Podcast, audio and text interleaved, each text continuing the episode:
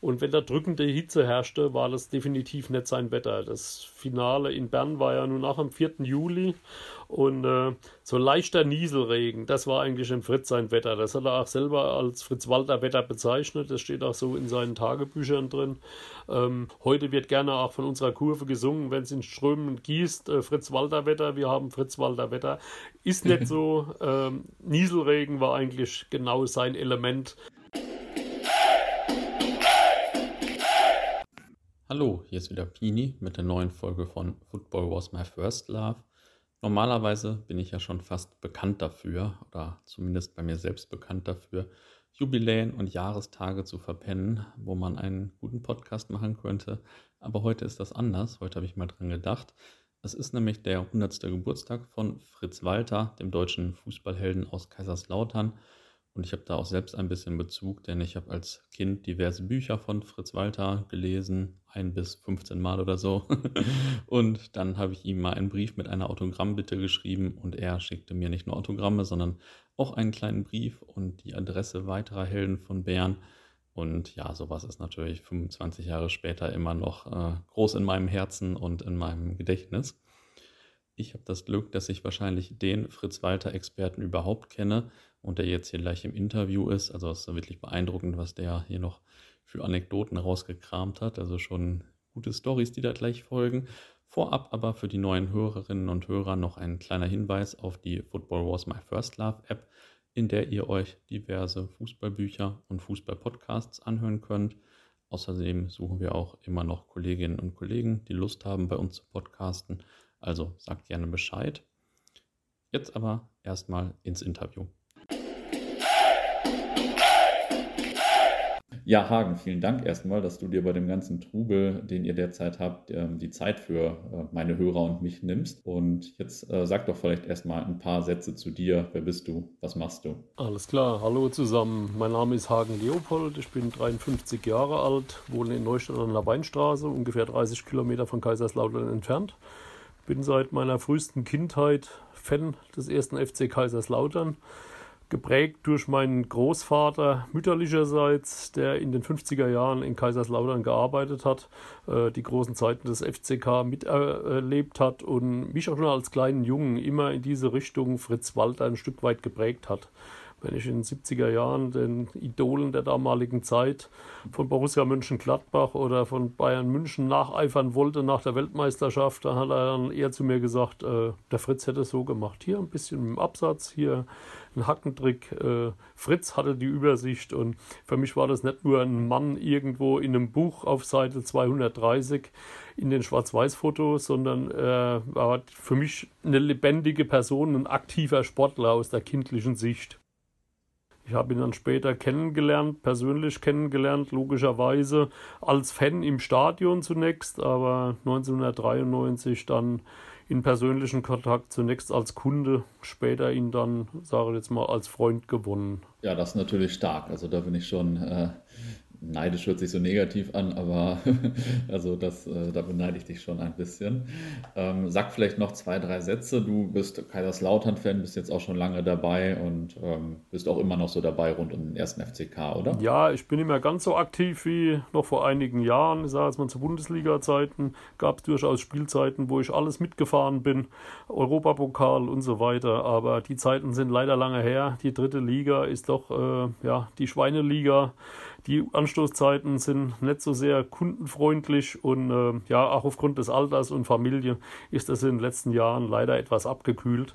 Aber ähm, grundsätzlich äh, weiß ich immer, wenn der FCK spielt, wie es denn steht und äh, ich bin also nach wie vor mit dem Herzen dabei bevor wir gleich mit Fritz Walter anfangen, ähm, noch mal, erzähl nochmal vielleicht von deiner ersten Begegnung mit ihm. Das war ja bestimmt dann, wenn man das schon lange Fan war und auch Kaiserslautern-Fan ist, war das ja bestimmt sehr beeindruckend, das erste Mal persönlich Fritz Walter zu treffen, oder? Gut, persönlich getroffen hatte ich ihn schon vorher, aber es ergab sich einfach mehr zufällig. Ich war nach meiner Meisterschulzeit, ich bin Augenoptikermeister hatte ich meine erste Filialleitung in Enkenbach-Alsenborn in einem kleinen äh, Augenoptikgeschäft mit vier Mitarbeitern. Und äh, ja, eines Nachmittags äh, im Jahr 93 steht er plötzlich an der Fußgängerampel schräg gegenüber des Geschäfts, kommt mit seiner Frau Italia über die Straße. Ich habe ihn gesehen, von, schon von aus der Ferne, ja, und äh, er kam dann rein hat in seiner Bescheidenheit äh, ja, den lokalen Optiker aufgesucht, nachdem ein Freund von ihm, der in der Lauterer Innenstadt äh, über Generationen ein Geschäft geführt hat, leider zum damaligen Zeitpunkt bereits nicht mehr lebte und er keine Verpflichtung mehr dorthin hatte. Dann hat er einfach äh, ja, den lokalen Optiker bevorzugt und das war für mich der Glücksfall, da zum Zuge zu kommen. Ich gab da noch verschiedene Anekdoten, äh, sage ich mal, im Bereich äh, Fritz Walter als Mensch. Er hatte mal das Problem, dass ihm mittags seine Brille kaputt ging. Er sagte, er wird jetzt gleich von seinem Fahrer abgeholt und würde mir die kaputte Brille vorbeibringen, ob ich irgendeine Möglichkeit hätte, die grob zusammenzuflicken, weil er am nächsten Morgen in aller Frühe nach Frankfurt muss zum DFB. Das sei ein wichtiger Termin und ohne Lesebrille hätte er halt ein Problem. Er hat mir das Ding dann vorbeibringen lassen. Ich habe mich in der Mittagspause hingesetzt und habe äh, die Brille zusammengelötet. Das wurde später Nachmittag, irgendwann um vier, klingelt das Telefon. Fritz Walter meldet sich ähm, mit ja, zerknirschter Stimme, äh, ja, es tut ihm so leid, er hat eben äh, verbummelt, die Brille abzuholen, was machen wir denn jetzt, mein Fahrer ist schon weg und hin und her. Er sagt, okay, Herr Walter, ist ja kein Problem, ich bin noch zwei Stunden hier im Laden, dann komme ich bei Ihnen vorbei. Das war dann mein erster Besuch bei ihm im Haus abends. Ich habe ihm die Brille vorbeigebracht und von Stunde an haben wir alle seine brillentechnischen Probleme bei ihm zu Hause gelöst, bis hin zur Augenprüfung, die wir im Wohnzimmer durchgeführt haben. Ja, wow, das ist natürlich stark. Also wenn man das bei seinem Idol machen kann, das ist natürlich schon eine coole Sache. Ja, für mich war das also wirklich Ostern und Weihnachten zusammen. Ja, das äh, glaube ich auf jeden Fall. Ähm, ich gehe mal davon aus, dass der Name Fritz Walter jedem Hörer und jeder Hörerin hier etwas sagt, ähm, auch wenn viele etwas jünger sind und wahrscheinlich nicht alle Details über ihn kennen. Vielleicht kannst du noch ein paar Rahmendaten zu Fritz Walters Karriere nennen. Also wir sprechen jetzt erstmal über die Karriere beim ersten FC Kaiserslautern. Ähm, wann waren so die ersten Spiele? Wie ist Fritz Walter zum ersten FCK gekommen? Wann kam er in die erste Mannschaft? Vielleicht kannst du uns da einen kleinen Überblick geben. Also Fritz Walter ist, wird ja jetzt 100, er ist 1920 geboren. Am 1. Mai 1929 ist er in den Verein eingetreten als Neunjähriger. Ähm, er fiel damals irgendwo schon auf. Er hatte vorm Elternhaus, die Eltern führten eine Gaststätte in der Innenstadt von Kaiserslautern. Äh, dort gab es diese berühmte Kanelsches-Mannschaft, bestehend aus seinen beiden Brüdern, unter anderem Ottmar, der eben auch ein namhafter Fußballer und Weltmeister wurde, sein äh, jüngerer Bruder Ludwig sowie die beiden Schwestern. Und die Kinder haben da auf der Straße äh, von Kanalloch zu Kanalloch mit Tennisbällen quer über die Straße ge äh, gespielt. Ähm, ja, das waren die Anfänge. Er ging dann in den Verein als Neunjähriger mit 17 hat er bereits sein erstes Spiel in der ersten Mannschaft gemacht. Die Karriere beim FCK war natürlich überragend. Er hat 384 Pflichtspiele, äh, Pflichtspiele gemacht mit 327 Toren, wenn ich nicht irre. Ähm, mhm. Ja, der FCK war sein Verein und der Fritz hat halt in der ersten Mannschaft, äh, da stieß er hinzu, nachdem die Mannschaft gerade äh, abgestiegen war. Die haben als Vorletzter die Gauliga Südwest, die damalige erste Liga, äh, verlassen, waren abgestiegen. Er stieß dann dazu und man ist mit ihm als 17-, 18-Jähriger im Jahr 38, 39 wieder aufgestiegen und zwar mit einer äh, wahnsinnigen äh, Bilanz. Man wurde souverän Erster mit 38 zu 10 Punkten und 113 zu 30 Toren. Wie viele Tore er tatsächlich selbst beigesteuert hat, weiß ich nicht, aber er war einfach der geniale Leiter des Spiels. Als so junger Spieler äh, bereits so dem Spiel seinen Stempel aufzudrücken über eine komplette Saison. Auch das sucht seinesgleichen. Mhm. Ja, das hört sich ja schon ziemlich beeindruckend an. Also war äh, der FCK damals jetzt noch nicht so eine große Nummer, sage ich mal, und ähm, hieß wahrscheinlich auch noch nicht die Roten Teufel vom Betzenberg, sondern das kam, ich weiß nicht, in der Zeit von Fritz Walter oder später diese Bezeichnung? Das kam erst in den 50er Jahren. Nach der ersten deutschen Meisterschaft hat die Berliner Sportpresse das Thema aufgebracht Ähm, ja, aus solchen Aussagen wie die spielen wie die Teufel und die weinroten Trikots, mit denen wir dann äh, in Berlin gespielt haben, da gab es diese Schlagzeilen. Vorher hat der FCK durchaus oft in äh, weißen Hosen oder gar in weißen Trikots mhm. gespielt. Das erste Endspiel 48 gegen Nürnberg hat man zum Beispiel komplett in weiß gespielt. Ähm, ja, das war eine, eine, Wortschöpfung der Presse, was wiederum die, die ja, ich sage jetzt mal, damaligen Fans, die Fanatiker sozusagen äh, dazu brachte, äh, 1953 diesen ersten Urteufel zu entwickeln. Ähm, da gibt es auch eine nette Anekdote dazu. Ein Buchdruckerkollege meines Opas, der wie gesagt in den 50ern in Kaiserslautern arbeitete beim Rheinpfalz Verlag in der Druckerei, die haben sich aus Spaß eine Zeichnung auf eine Resopalplatte gesetzt, haben dies dann mit so einem Stichel ausgearbeitet, dass sie praktisch eine Reliefplatte hatten und mittels eines Pantographen, ähm, das nennt man auch Storchenschnabel, da kann man also von kleinen, von Miniaturen etwas in größerem Stil in äh, Motive, in äh, ja, größere Maßstäbe versetzen. Da wurden dann die ersten Fahnen auf Bettlaken gemalt und beim 53er Endspiel in Berlin sind tatsächlich auf den Siegerfotos äh, Bettlaken zu sehen, wo die diesen Urteufel tragen. Die Originalvorlage, die habe ich auch in meinem Privatbesitz. Ja, stark. Ich liebe ja solche Anekdoten und, und solche, äh, solche Gegenstände auch. ja, krass. Ähm, und dann war ähm, Fritz Walter anfangs schon ein dominanter Spieler, auch, ähm, ich weiß nicht, auf der gleichen Position wie später oder hat sich das im Laufe der Zeit noch geändert? Also seine Spielweise und Position? Also in den Anfängen seiner Laufbahn hat er definitiv Sturmspitze gespielt und ist eben im Lauf der Jahre, dann eben in den 50ern nach der langen Kriegsunterbrechung, ähm, ja, einfach auch, sage ich jetzt mal, der Laufbereitschaft äh, geschuldet, eher weiter ins Mittelfeld zurückgezogen. Das heißt, er hat da ihren klassischen Spielmacher oder eine hängende Spitze gespielt. Zu Anfang war er eben der klassische Stürmer, der alles verarbeitet hat, was vorne äh, in die Box kam. Ja, das ist ja interessant. Also man bringt das ja wirklich eher so mit der Position der 50er in Verbindung und man kennt den Spieler natürlich mehr aus den 50ern. Aber da war er dann ja auch schon äh, jenseits der 30 sogar. Ne? Also, äh, Richtig. Aus dem Alter hat man eigentlich so die meisten Informationen interessanterweise. Ähm, die großen Erfolge in der ersten Hälfte der 50er oder eigentlich ja auch schon Ende der 40er, zwei Meisterschaften, dreimal Vizemeister, ähm, ist das, äh, also sind die Erfolge des 1. FC Kaiserslautern auf äh, Fritz Walter als Überspieler so zurückzuführen oder war die ganze Mannschaft auch ohne ihn einfach so herausragend besetzt in, im Vergleich zu deutschen Mannschaften? Im Grunde war diese Mannschaft ja, ein, ein, Glücksjahrgang, um es mal so zu sagen. Also Jahrgang im übertragenen Sinne.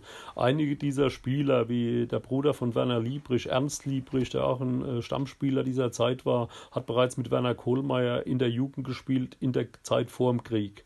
Wir hatten dann eben die Namensgeber der Walter Elf, den Bruder Ottmar, der auch nach der Kriegsverletzung äh, es nochmal geschafft hat, im Hochleistungssport einen Anschluss zu finden und äh, ja, überragend noch zusammen mit seinem Bruder harmoniert hat. Da war einfach ein blindes Verständnis da. Eben Werner Liebrich als Stopper, Werner Kohlmeier als äh, Außenverteidiger, der blutjunge Horst Ecke, der eben auch in dieser Zeit schon, äh, als er 51 zu der Mannschaft stieß, äh, als junger Kerl äh, zum Fritz aufgeblickt hat und er hat diese Jungs mitgezogen und im Endeffekt waren ja diese fünf Lauter eben auch der Stamm und das Gerippe der Nationalmannschaft von Herberger. Jetzt habe ich vorhin die Meisterschaften und Vizemeisterschaften ähm, erwähnt. Gibt es da irgendwelche Spiele oder eine der beiden Meisterschaften oder so, die man herausheben kann? Also welches war vielleicht das wichtigste Spiel oder der wichtigste Titel? Die erste Meisterschaft 51, ganz klar, die war natürlich äh, schon von herausragender Bedeutung äh, für, die, für ihn persönlich nach all den Kriegswirren, nach dem Neuaufbau beim FCK und dann eben äh, auch nach verlorenem Endspiel äh, jetzt der, den ersten Titel wirklich greifbar in Händen zu halten. Ähm, was vielleicht äh, politisch nochmal ein bisschen eine, eine, andere Wertung hat, ist das äh, Spiel von 1953, äh, als äh, der DDR-Aufstand am 17. Juni war und äh, ein ganzer Block im Stadion leer blieb. Ich kenne auch äh, äh, Zeitzeugen aus Kaiserslautern, die damals Karten hatten, aber nicht nach Berlin angereist sind, weil sie quasi Verbote von ihren Eltern gekriegt haben, dorthin zu fahren, weil die politische Lage in Berlin einfach ungewiss war. Und äh, der DFB erwägte auch kurz dieses Endspiel zu verlegen. Und auch Fritz Walter mit der familiären Prägung aus Berlin, die Mutter stammte aus Berlin und die Großeltern lebten dort, sagte, nee, wir reisen an. Er hat damit ein Zeichen gesetzt und sie sind damals dann nach Berlin geflogen, obwohl er das Fliegen an sich ja hasste wie die Pest nach seinen Kriegserfahrungen, die er hatte. Ähm, er hat also auch in diese Richtung sich dafür stark gemacht, dass der Austragungsort Berlin blieb und das Endspiel tatsächlich gespielt werden konnte. Also auch eine gesellschaftliche Bedeutung, äh, die jetzt weit über den Sport hinausgeht. Also auch da hat er Verantwortung getragen.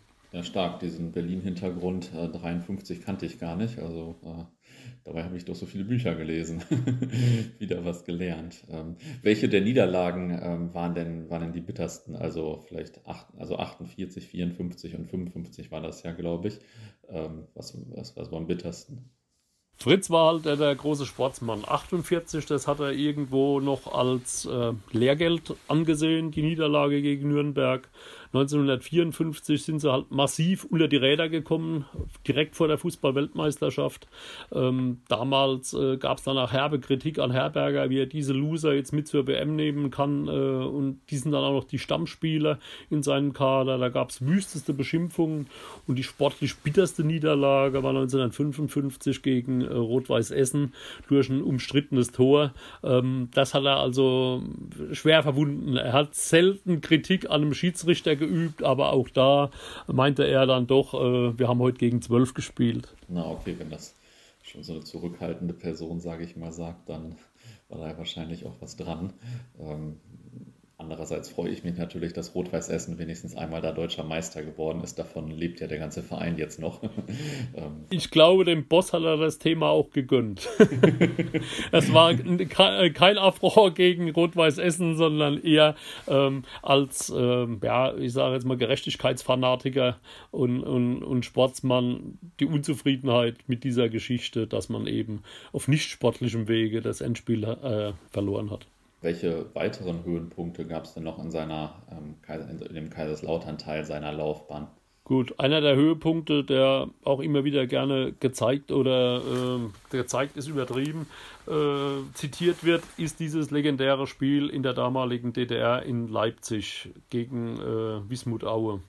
Das Spiel fand äh, am 6. Oktober 1956 im Zentralstadion von den der DDR äh, bezeichnet als das Stadion der 100.000 statt. Ähm, es waren tatsächlich fast 120.000 Leute in diesem Stadion gewesen. Ähm, Fritz hat in diesem Spiel ein legendäres Tor erzielt. Er hat einen äh, quasi einen umgekehrten Fallrückzieher zum Besten gegeben. Es war ein Hackentor. Er hat sich nach vorne übergeworfen, ist auf den Händen gelandet und hat praktisch mit der Hacke den Ball über in Kopfhöhe äh, in den Winkel des Tores befördert. Leider sind in keinem Filmarchiv irgendwelche äh, Dinge erhalten geblieben. Es gab zwar das Gerücht, es habe mal im Rahmen einer DDR-Wochenschau eine solche Szene gegeben, aber ich habe alle Archive diesbezüglich gecheckt. Es gibt auch keinerlei private Aufnahmen. Dieses Tor ist lediglich in zwei, Foto, in zwei Fotos festgehalten. Und äh, man könnte das jetzt aber als Jahrhunderttor bezeichnen, wird es eigentlich auch, aber es war kein Zufallsprodukt. Das war tatsächlich ein Thema, was andere Mitspieler äh, auch bestätigt haben. Das hat er trainiert, ähnlich wie Klaus Fischer seine Fallrückzieher. Und in seiner Laufbahn sagt er, äh, da wurde mir gesagt, äh, dass er acht bis zehn Treffer dieser Art in seinen Lautra-Tagen erzielt hat. Irgendwann ging ja wahrscheinlich auch die Karriere zu Ende, denn bei diesem Spiel war er ja auch schon dann äh, 35, fast 36. Ähm, wann war denn überhaupt das Karriereende? Am Ende der Saison 1959 hat er endgültig die Fußballschuhe an den Nagel gehängt. Er hat sich ja vom Chef auch 58 nochmal breitschlagen lassen, nachdem dann auch die Verletzungshäufigkeit zunahm, nochmal sich für die Weltmeisterschaft 1958 in Schweden zu motivieren und nochmal speziell in dem Alter von 38 Jahren äh, sich Sondertrainings zu unterziehen, um äh, ja, diesem Weltniveau noch gerecht zu werden. 59, wie gesagt, hat er dann im Freundschaftsspiel gegen äh, Racing Club Paris äh, auf dem Betzenberg seine Laufbahn beendet. Und gab es dann, also war das dann auch ein großes Abschiedsspiel, dieses Spiel, oder war das dann eher so Nee, das war also tatsächlich als Abschiedsspiel geplant. Es gab hinterher auch ein Bankett, äh, da gibt es auch noch äh, schöne Erinnerungsstücke aus dieser Zeit, ja, einige Fotos, beziehungsweise eben dann Einladungslisten, seine äh, ja, Dankeschreiben an die Sportkameraden, die teilgenommen haben, an Einladungen an die Leute, die damals äh, in Kaiserslautern dann diesem Festakt auch beigewohnt haben. Es war also schon auch ein bisschen ein kulturelles Ereignis, weil da wirklich eine Epoche zu Ende ging.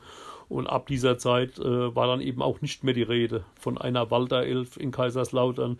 Und der FCK hatte ja dann in den Folgejahren auch das ein oder andere Problemchen, sich sportlich zu beweisen. Die Zeit der großen Erfolge war vorbei und man kämpfte wirklich bis 1963 zur letzten Minute, um dann auch in der Bundesliga Aufnahme zu finden. Ja, das kann man sich gar nicht vorstellen, weil das für einen, äh, der das von jetzt betrachtet, natürlich irgendwie äh, so unvorstellbar ist, dass das dann so schnell runterging. Ähm, jetzt verbindet man ja andere große Fußballer auch mit ihrem Engagement nach der äh, aktiven Karriere bei ihrem Verein, also Franz Beckenbauer, Uwe Seeler oder so, jetzt bei uns Michael Zorg vielleicht. Ähm, war Fritz Walter denn nach der Karriere auch beim 1. FC Kaiserslautern engagiert? Nein, er hat also nie ein Amt beim FCK übernommen. Er blieb dem Verein zeitlebens ganz eng verbunden. Er hat also jetzt die persönlichen Kontakte zu Spielern bis in die Neuzeit gepflegt. Ähm, in die Neuzeit, also bis zu seinem äh, Sterbedatum äh, 2002. Also das heißt mal eine Generation wie Harry Koch, Axel Roos, waren oder Martin Wagner waren Leute, mit denen er in engem Kontakt stand, auch in freundschaftlichem Kontakt. Diese Leute hat er eben auch zu seiner goldenen Hochzeit äh, im Jahr 2000 und nee Quatsch, das war sorry das war 1998, hat er die eingeladen. Also da bestand durchaus noch ein, noch ein persönlicher Draht. Aber er war dann eher der stille Ratgeber im Hintergrund, der die Spiele angesehen hat, der gewisse Analysen getroffen hat und wie uns Sepp Stapel am vergangenen äh, Samstag erzählte, im Jahr 88, als der FCK äh, mit dem Rücken zur Wand stand und eigentlich schon so gut wie abgestiegen war. Äh, Josef Stabel, unser ehemaliger Torwart, damals als Interimscoach eingesprungen ist. Es gab noch fünf Spieltage, davon musste man eigentlich vier gewinnen. Und äh, der nächste Gegner war dann der einfachste, das war Bayern München. Und da kam der Fritz danach in die Kabine und hat eine Ansprache gemacht, die wohl sehr beeindruckend war. Äh, um den Mann war dann auch eine gewisse Aura. Du sprachst Beckenbauer an, in ähnlicher Form, mit einfachen Worten die Leute bei der Ehre gepackt. Und äh, der FCK hat dann tatsächlich in Folge acht Punkte geholt und äh, hat die Klasse gehalten. Sepp Stapel sagte, das war meine letzte Patrone. Das war die absolut letzte Patrone und der Fritz hat das überhaupt nicht äh, in Frage gestellt, sondern es war für ihn Ehrensache, dass er da in dieser Form eingreift. Ansonsten war er mit Sicherheit bei den vielen noch ehrenamtlichen Vorständen des FCK in den 70er und 80er Jahren. Ich denke da auch an Norbert Hines, äh, ein enger Freund und auch Berater, der auch vielleicht auf die eine oder andere Entscheidung einen gewissen Einfluss genommen hat. Kommen wir zum Thema Nationalmannschaft und denn uns Nicht-Pfälzern und jüngeren Leuten ist äh, Fritz Walter natürlich vor allem auch als Kapitän der Nationalmannschaft bekannt. Hast du da für uns ein paar Daten und Fakten? Also vielleicht wann das erste Länderspiel war, das letzte Länderspiel, wie viele Länderspiele überhaupt? Also überhaupt hat er 61 Länderspiele gemacht, hört sich nicht sehr viel an für den langen Zeitraum seiner Karriere. Er hat 33 Tore erzielt. Das erste Länderspiel machte er als 20-Jähriger am 14.07.1940 in Frankfurt gegen Rumänien. Das ist auch nochmal in anderer Hinsicht von Bedeutung. Das also dieses Spiel ging 9 zu 3 aus. Fritz Walter hat direkt eine überragende Leistung abgeliefert, hat drei Tore in diesem Spiel erzielt. 1938, da habe ich eine Aktennotiz im DFB-Archiv gefunden vor einigen Jahren, äh, für den Aufbau der Nationalmannschaft für Olympia 1940, das dann nicht stattfand, äh, tauchte er zum ersten Mal in der Saison 37, 38 im Notizbuch von Herberger auf. Das ist verbrieft, da habe ich auch das entsprechende Dokument kopiert. Ähm, also Herberger hatte ihn ganz früh auf dem Radar. Und äh, ja, dem Friedrich wurden halt viele Jahre durch die Kriegszeit geraubt. Ja, klar. Also das ist natürlich schon, wenn jemand da 1940 äh, debütiert, dann ist das natürlich schon äh, ein sehr unglücklicher Zeitpunkt, sage ich mal. Um noch vielleicht den letzten, den allerletzten, äh, das letzte Länderspiel von ihm zu benennen. Die Karriere zog sich also bis zum Halbfinale der Weltmeisterschaft 1958 in Schweden hin, wo er verletzt ausschied und äh, ja, Deutschland dann im Spiel um Platz 3 zwar den dritten Platz erringen konnte, aber der Friedrich konnte aufgrund seiner Schwere, äh, aufgrund der Schwere seiner Verletzung nicht mehr eingesetzt werden und musste das dann vom Spielfeldrand aus verfolgen. Sein 61. Mhm. Länderspiel war also gegen Schweden Höhepunkt war ja wahrscheinlich die Weltmeisterschaft 1954. Äh, welche Rolle hat er denn deines Erachtens bei der WM gespielt? Also hätte man auch ohne ihn Weltmeister werden können oder hat er die ganze Mannschaft äh, irgendwie beflügelt? Wie war das so? Also er war der Kopf der Mannschaft in jeder Hinsicht. Also er war zum einen von allen Mitspielern nicht nur akzeptiert, sondern alle haben irgendwo zu ihm aufgeschaut. Er war der verlängerte Arm von, vom Chef Herberger, ähm, nicht nur auf dem Spielfeld. Also er hat äh, Funktionen ausgeübt, er hat sich um Mannschafts- oder um Mitspieler gekümmert, er hat sich um Leute gekümmert, die in den Lehrgängen im Vorfeld aus den 40er-Kadern, beispielsweise in der Sportschule äh, Grünwald, äh, zu Hause gelassen wurden, Härtefälle, die eben kurzfristig aus dem Kader äh, gestrichen wurden. Ähm, um diese Leute hat er sich gekümmert. Er war ein Stück weit Mädchen für alles und vor allen Dingen eben, wie gesagt, er konnte das, was Herberger an die Mannschaft herangetragen hat, zu 100 Prozent auf dem Feld umsetzen. Und er hat sich wahrscheinlich äh, sehr um Helmut Rahn gekümmert, oder? Das liest sich nämlich äh, in, dem, äh, in der Autobiografie von Helmut Rahn so. Die haben ja, glaube ich, das Zimmer geteilt. Und äh, Helmut Rahn war ja zwischenzeitlich schwer enttäuscht, glaube ich, dass er ähm, am Anfang nicht gespielt hat und äh, hörte sich auch so an, als hätte er dann ein paar mehr Bier getrunken oder so. Und äh, wurde dann von Fritz Walter wieder ein bisschen eingefangen. So habe ich das in Erinnerung. Absolut. Also Herberger hatte das Händchen, die beiden total unterschiedlichen Charaktere, die sich aber wirklich wirklich super verstanden haben, auf ein Zimmer zu legen. Das hat er auch vier Jahre später in Schweden wieder getan.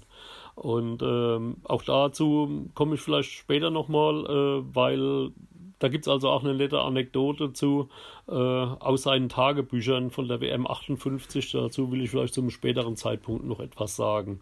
Aber die beiden haben sich einfach ergänzt. Ähm, der, äh, der Boss war der Lockere, der ganz locker durchs Leben ging, der irgendwo das Ganze nicht so ernst genommen hat. Er hat halt Fußball gespielt und der Fritz war da eher schon bierernst und voll konzentriert. Auf der anderen Seite mhm. ähm, war es einfach äh, für ihn auch gut, da er wirklich ein sensibler Charakter war, der Fritz, äh, dass ihn der Boss das ein oder andere Mal so ein bisschen gekitzelt hat, auch zur Weißglut gebracht hat. In dem Film Das Wunder von Bern, das ist nicht übertrieben. Ähm, es gab wirklich diese Zwiegespräche, Radio einschalten, Wasser laufen lassen, morgens auf dem Balkon stehen und äh, die, die, die Essener Marktfrau zu geben. Das waren Dinge, die haben Fritz zwar augenscheinlich auf die Palme gebracht, aber irgendwo war es für ihn dann auch wiederum ein Ansporn und nach Verpflichtung, den Boss immer mitzunehmen, weil er wusste, was er qualitativ als Mitspieler an ihm hatte und ihn trotzdem als Mensch schätzte, wenn er auch andere Charaktereigenschaften pflegte, wie sie eben ins Naturell vom Boss äh, gepasst haben. Hm. Ja, das ist ja wirklich eine sehr lustige Kombination.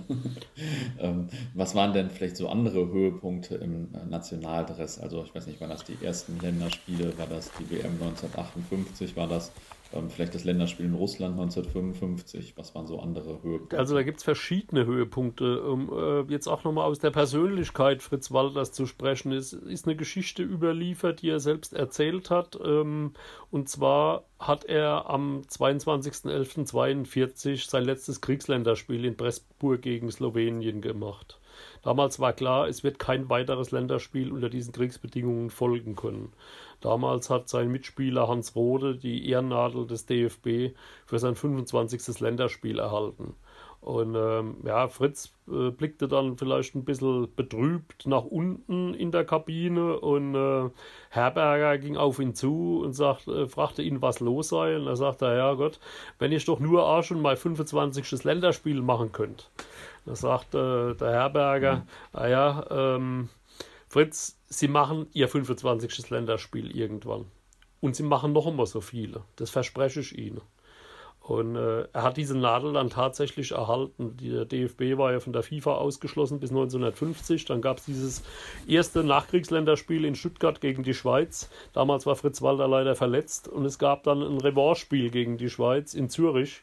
Das fand im April 51 statt und dort hat er eben endlich diese Nadel erhalten. Am Samstag hatte ich diese Nadel in Händen und wissend dieser Geschichte läuft einem dann schon mal ein kalter Schauer über den Rücken. Das zweite, ja, das zweite große Spiel, auch wieder der politische Hintergrund, war eben dieser Kracher von Moskau im August 1955. Ähm, die Deutschen hatten äh, eine Einladung als amtierender Weltmeister nach Russland. Zum damaligen Zeitpunkt gab es eben keinerlei diplomatische Beziehungen zwischen der Bundesrepublik und der Sowjetunion. Und ähm, es gab auch große Zweifel auf der politischen Ebene, ob man diese äh, Reise tatsächlich antreten soll. Ich habe da auch vor einigen Jahren mal recherchiert im äh, Adenauer Archiv. Da gibt es ganz interessante Unterlagen dazu. Also es war wirklich eine Art Gradmesser, dieses Länderspiel, bevor Herberger zehn Tage später die Russlandreise antrat.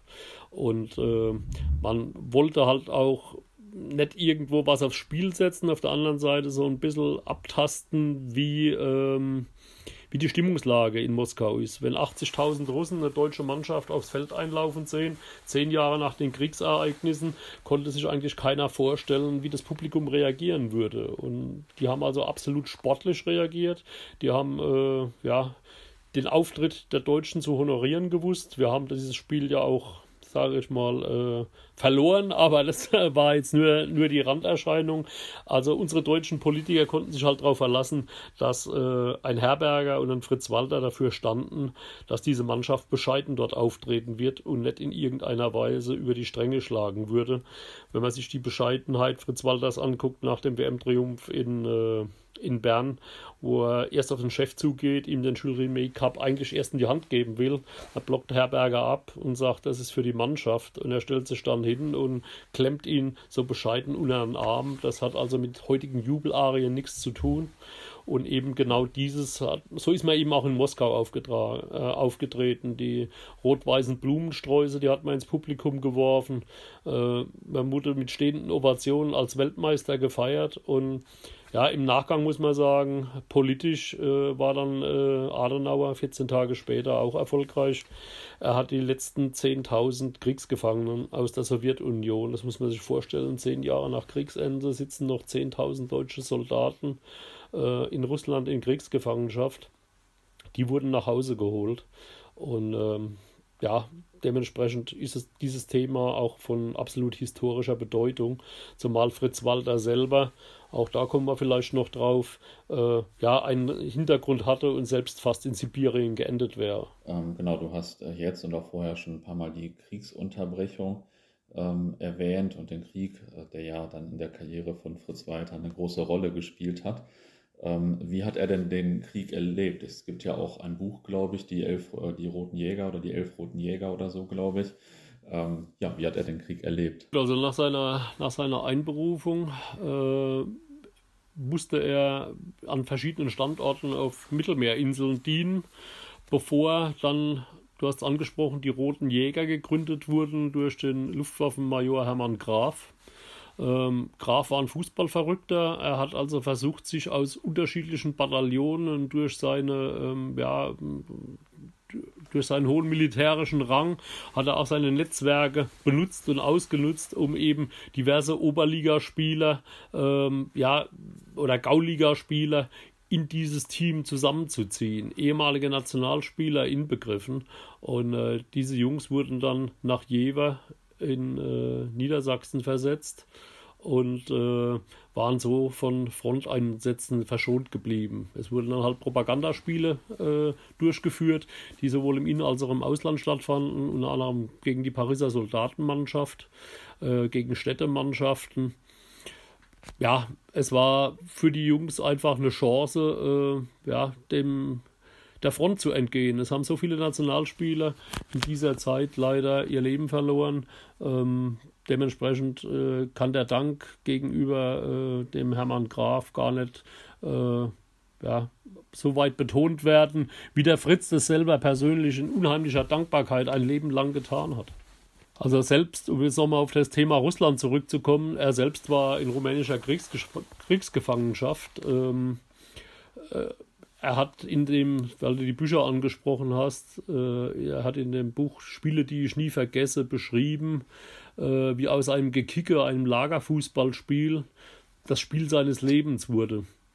Ein Wachsoldat hat ihn erkannt, unter anderem der Tatsache geschuldet, dass er sein erstes Länderspiel damals in Frankfurt gemacht hat und der Name nicht ganz unbekannt blieb, weil es eben auch in der rumänischen Presse zu lesen war. Ein weiterer äh, Kommandant dieser äh, ja, Lager- oder Kriegsgefangenenlagereinheit hat äh, ihn vom Länderspiel gegen Ungarn gekannt. Und äh, durch einen glücklichen Zufall ist auch sein Bruder in dieses Lager damals deportiert worden und sie waren auf dem Weg nach Sibirien. Und dieser Lagerkommandant hat dann dafür gesorgt, dass man, ja, ich sage jetzt mal, durch ein bisschen Urkundenfälschung und einfach wohlgesonnen gegenüber diesem Fußballer, den er bewundert hat, äh, es möglich gemacht hat, dass Fritz Walter als Franzose deklariert wurde, weil Kaiserslautern in der französischen Zone lag und er wurde in den Zug gesetzt und äh, Richtung Kaiserslautern geschickt, wo er mit seinem Bruder Ludwig dann statt in Sibirien eben am 28.10.1945 bereits wieder in der Heimat war. Und Fritz konnte auch ruhigen Gewissens am Ende des Krieges sagen, er hat keine Gewehrkugel abgefeuert. Die Schüsse, die er abgegeben hat, die waren allesamt mit der Lederkugel. War mir gar nicht mehr so klar, dass er fast in Sibirien gelandet wäre. Das haben so viele Zufälle damals eine Rolle gespielt. Ähm, das ist also auch verbrieft, das ganze Thema. Ähm, er hat selber in seinen Büchern mehrfach erwähnt und auch diese Geschichte erzählt, eben auch die Zeitzeugen drumherum. Sein Bruder Ottmar ist es ja nicht ganz so äh, gut ergangen. Er war lange in britischer Kriegsgefangenschaft. Er hat auch bei der deutschen Marine gedient, kam dann in britische Kriegsgefangenschaft und äh, nachdem er endlich dann aus der Kriegsgefangenschaft entlassen war, blieb er zunächst mal äh, in Hessen bei einer Gastfamilie, weil Hessen eben äh, kein französischer Sektor war und er Angst hatte, wenn er vom britischen Sektor in den französischen Sektor wechselt, dass man ihn hier wieder festsetzen würde. Ähm, ja, all diese Geschichten, die die Kriegszeit damals schrieb, die um die Familie Walter entstanden sind, ähm, ja, sind natürlich auch mit einer gewissen Schwermut zu betrachten bei so einem Fußballhelden denkt man ja meistens an einen absoluten Anführer. In den Büchern von Helmut Rahn, und du hast ja vorhin auch schon erwähnt, wird Fritz Walter aber eher so als zurückhaltender, sensibler Spieler dargestellt. Ähm, wie war er denn so? Er war absolut ein Sensibelchen. Er war abergläubisch. Äh, er hat sich von einer Dame in Kaiserslautern äh, Karten legen lassen und sie hat dann so lange an den Karten rumgezinkt, ja, Passionsen legen lassen, bis er aufgegangen sind. Und äh, er hat dann im Endeffekt ruhigen Gewissens geglaubt, das nächste Spiel wird sein Spiel und er wird sich nicht verletzen. Und äh, er war auch, sage ich jetzt mal, ähm, sehr christlich angehaucht, Er hat aber auch äh, in viele Dinge ja, aus dem Aberglauben heraus Sachen hineininterpretiert, sich selber hinterfragt. Und da sind wir wieder beim Thema vom Boss. Ähm, er war dann eigentlich äh, genau der richtige Mann, um ihn dann auch äh, ein bisschen anzustacheln, aufzupeppen und nicht irgendwo in eine Lethargie verfallen zu lassen. Ähm, er war vor allen Spielen immer super nervös, das werden alle seine Mannschaftskameraden oder haben das bestätigt. Ähm, ja, er war ein absolutes Sensibelchen.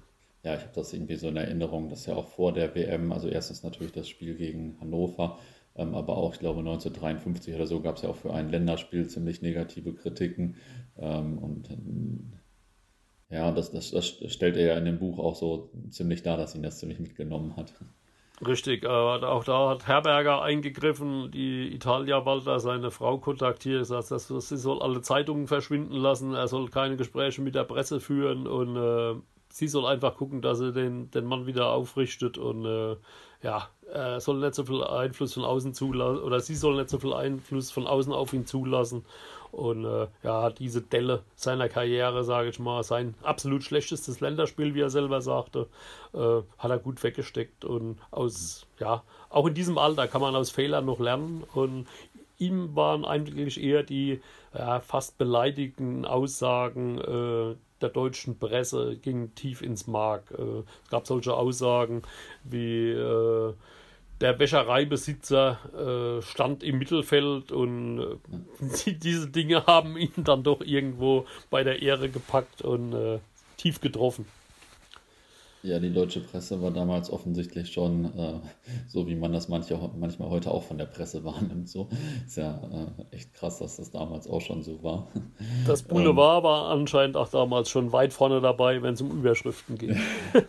ja, auch wenn man das äh, von der WM 54 äh, liest, wie die am Anfang äh, fertig gemacht wurden äh, nach, nach dem Ungarn-Spiel und so weiter. Genau. Also das, das, ist ja schon krass, wie sich da die Stimmung ändern kann. Man denkt ja irgendwie, das war früher vielleicht alles ein bisschen seriöser, aber ähm, Medien waren damals offensichtlich auch schon Medien. Es war eben einerseits nur auf dieses Medium Zeitung konzentriert, aber da gab es dann auch das geballte Brett. Mhm. Jetzt sitze ich ja hier in Hamburg gerade und ähm, es hört sich hier gerade im Hintergrund so ein bisschen so an, als wäre hier auch Fritz-Walter-Wetter, sage ich mal. Dieser Begriff ist ja äh, auch heute vielleicht noch ein bisschen gängig. Wie ist denn der Begriff äh, Fritz-Walter-Wetter entstanden? Ja, wie schon gesagt, Fritz war in Sardinien, auf Elba und auf Korsika stationiert am Anfang seiner Militärzeit, hat sich dort eine Malaria eingefangen und äh, sich davon nie richtig erholt. Dementsprechend hatte er bei schwülwarmem Wetter größere äh, gesundheitliche Probleme. Also es hat ihm zugesetzt, wenn die, wenn extreme Hitze war, gerade die Zeiten der Endspiele in den 50er Jahren waren zum späteren Zeitpunkt, äh, wie jetzt heute das Saisonende, da waren die Endrundenspiele meistens noch im Juni, teilweise waren die, die Finals erst Ende Juni beziehungsweise sogar Anfang Juli. Und wenn da drückende Hitze herrschte, war das definitiv nicht sein Wetter. Das Finale in Bern war ja nun auch am 4. Juli und äh, so leichter Nieselregen, das war eigentlich im Fritz sein Wetter. Das hat er auch selber als Fritz-Walter-Wetter bezeichnet. Das steht auch so in seinen Tagebüchern drin. Ähm, leichter Nieselregen war eigentlich genau das, was er bevorzugt hat. Ähm, eine gewisse Kühle, eine äh, gewisse Luftfeuchtigkeit, da hat er einfach mit der Atmung äh, ja, größeren Freiraum gehabt, das kam ihm entgegen. Heute wird gerne auch von unserer Kurve gesungen, wenn es in Strömen gießt, äh, Fritz-Walter-Wetter, wir haben Fritz-Walter-Wetter. Ist nicht so. Ähm, Nieselregen war eigentlich genau sein Element, nicht der strömende Regen, weil das hat dann doch wieder die, die Platzverhältnisse dementsprechend beeinflusst, dass der große Techniker dann auch äh, mit einem schwimmenden und äh, stumpfen Ball, der in den Wasserlagen liegen bleibt, so seine Probleme hatte. ja, ist ja interessant, wie sich das im Laufe äh, der Jahrzehnte der Begriff ein bisschen ge geändert hat, sage ich mal. Denn ich würde auch sagen, dass man es heute eigentlich eher mit starkem Regen in Verbindung bringt. ähm, ich habe eingangs und jetzt auch schon mehrfach seine, seine Bücher erwähnt ähm, und früher ja auch verschlungen. Gibt es denn für dich ein Buch von Fritz Walter oder über Fritz Walter, ähm, das man unbedingt gelesen haben muss? Oder was ist dein Lieblingsbuch vielleicht? Ja, schwierig. Ich finde es eigentlich alle lesenswert. Ähm, ja, wenn man also so auch die Karriere Fritz Walters äh, verfolgt oder verfolgen will, ähm, muss man einfach sagen, er hat ohne Ghostwriter damals gearbeitet. Er hat, äh, ich bin im Besitz dreier seiner persönlichen Tagebücher, die er während der WM 1958 geschrieben hat. Und ich war damals verwundert, wie viele Passagen original so handschriftlich in seinem Tagebuch drinstehen äh, und eins zu eins in das Buch übernommen wurden. Mhm er hatte, wie gesagt, keinen Ghostwriter, keinen Co-Autor. Er äh, verließ sich auf das Lektorat eines externen Journalisten und er bat eben immer wieder auch seinen äh, Jugendfreund Rudi Michel um Rat, der ihm da mit Rat und Tat zur, zur äh, Seite stand, wenn es eben um Faktenlagen ging oder ähm, ja, wie man vielleicht dann doch das ein oder andere geschickt in ein Wort kleidet. Aber er hat sich eben nicht eines Co-Autors bedient und äh, diese Bücher, die damals im Copress Verlag erschienen sind, sind in Chronologie alle lesenswert, weil sie dann doch immer ein anderes Thema behandeln. Einmal, wie du sagtest, die Roten Jäger, die äh, die Kriegszeit ausführlich behandeln, Spiele, die ich nie vergesse, wo eben auch das Moskau-Spiel äh, in Details geschildert wird, bis hin, so habe ich es gemacht, ich sage es mal, Eindrücke vom Training, Eindrücke zu bestimmten Spielen, zu bestimmten Spielsituationen. Es war ohnehin eine Gabe, auch Jahrzehnte später, wenn ich ihm alte Bücher mitgebracht habe und er hat mir diese Bücher signiert. Wir haben dann durchgeblättert. Er konnte zu jedem Foto im Detail was sagen. Also was seine Spiele anging, da hatte er wirklich ein fotografisches Gedächtnis. Äh, es war für mich phänomenal, wie man teilweise nach Jahrzehnten noch komplette Spielzüge äh, ja, im Kopf haben kann, ohne sie hundertmal, wie das eben heute der Fall ist, durch die vielfältigen medialen Aufzeichnungen, wie man diese, alle, diese Spielzüge alle noch im Kopf haben kann. Hm, ja, das ist wirklich beeindruckend. Krass. Ähm, welche Bedeutung hat Fritz Walter eigentlich heute für den ersten FC Kaiserslautern oder auch für die Stadt Kaiserslautern? Ja gut, wie der, der äh, jeder Stadionbesucher wird direkt auf der Südtribüne seinen Namenszug lesen. Der Stadionname ist natürlich das Präsenteste in der Stadt. Ja, in jedem Stadtplan, in jeder Beschilderung in der Innenstadt ist das Fritz-Walter-Stadion zu sehen. Ähm, bei all den Auszeichnungen, die der Friedrich im Laufe der Jahre bekam, war dieser 30. Oktober 85, das war der Tag vor seinem 65. Geburtstag. Da hatte der FCK ein Heimspiel und das Stadion wurde umbenannt. Ähm, das war für ihn die Auszeichnung, die ihm eigentlich am meisten bedeutete. Mehr als ein FIFA-Verdienstorden oder Ehrenringe vom DFB, weil das irgendwo hm, sein Lebenswerk in seiner Stadt wiedergespiegelt hat. Und äh, er wurde dann 2000 auch noch zum Ehrenbotschafter der Stadt Kaiserslautern für die Weltmeisterschaft 2006 gemacht, die er dann leider nicht mehr erlebte. Ähm, ja, dank seines großen Namens hat natürlich auch die FIFA und der DFB die Stadt Kaiserslautern als Spielstätte oder als Spielort äh, berücksichtigt, was im Nachgang auf die Vereinshistorie äh, natürlich jetzt gar nicht zum Vorteil unbedingt für den FCK äh, ja. erwachsen ist, aber ein Städtchen mit 100.000 Einwohnern, jahrzehntelang war Kaiserslautern die kleinste Bundesliga-Stadt. Ähm, sei die Frage erlaubt, ohne das Lebenswerk Fritz Walters und der Walter Elf wer würde dieses provinzielle Städtchen in Europa oder in der Welt kennen? Ähm, das ist also ganz klar das Verdienst von Fritz Walter. Und wenn es um die Präsenz geht, ähm, die alte Bismarck-Schule, die, äh, die alte Barbarossa-Schule, die, die steht noch in Kaiserslautern, äh, wo er so in die Grundschule gegangen ist, praktisch unverändert. Ähm, es gibt aber mittlerweile auch eine moderne neue Grundschule, die Fritz-Walter-Schule, die seit 2000 seinen Namen trägt. Ist der Stadionname eigentlich in Gefahr? Weil man könnte ja denken, also der Verein braucht eigentlich äh, regelmäßig Geld, sage ich mal, oder viel Geld ähm, und die Stadt wahrscheinlich auch.